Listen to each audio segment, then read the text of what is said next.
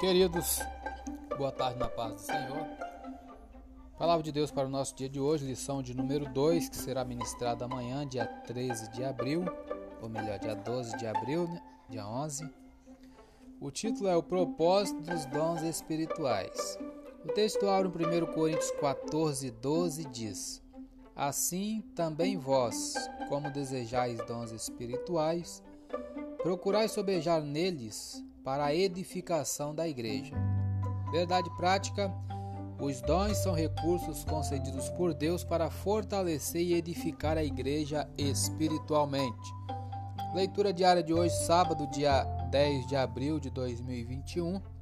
1 Coríntios 12, 7. A manifestação do Espírito e sua utilidade. Diz assim: Mas a manifestação do Espírito é dada a cada um para o que for útil.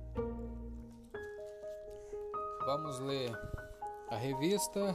Já lemos o comentário, introdução, tópico 1 todo. Vamos para o tópico 2, edificando a si mesmo e aos outros. Ponto 1, edificando a si mesmo. Paulo diz que quem, 1 Coríntios 14, 4, fala língua estranha, edifica-se a si mesmo.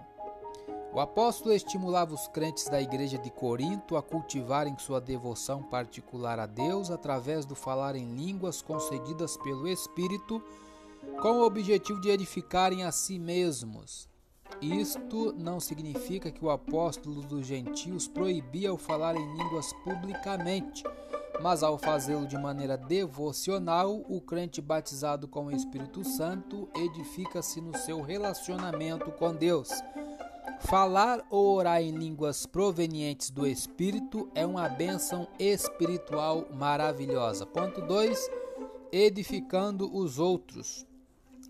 Os crentes de Corinto falavam em línguas e exerciam vários dons espirituais, mas parece que eles não se preocupavam muito em ajudar as pessoas.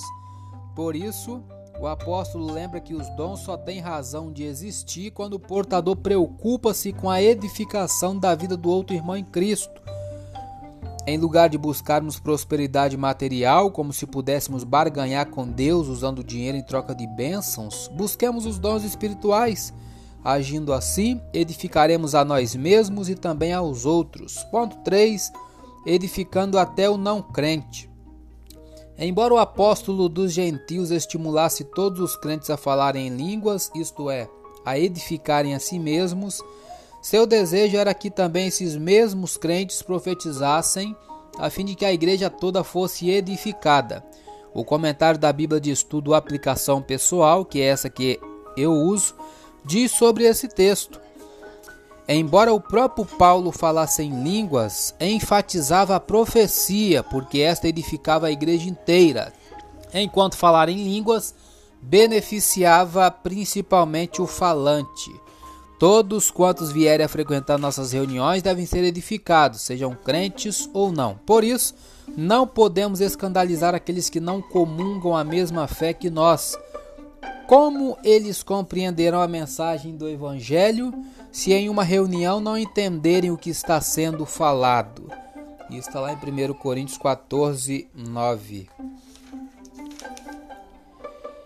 É, vamos ler um comentário aqui da revista. Na diversidade, cada dom é concedido para o que for útil. Eles não são atestados pessoais de santidade que induzem as pessoas a acreditar que são mais santas ou mais espirituais que outras. Também não transformam as pessoas em super espirituais, nem as tornam melhores ou superiores a outros crentes. Não são para exibição ou superioridade particular no seio da igreja, mas são para a glória de Deus. Nenhum dom individualiza qualquer crente, porque o mérito será sempre do Senhor.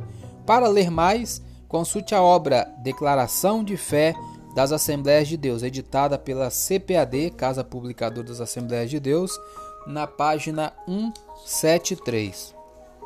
Eu sou Elias Rodrigues, essa foi mais uma leitura diária de hoje. Compartilhe essa mensagem com seu grupo de amigos e que Deus nos abençoe. Amém.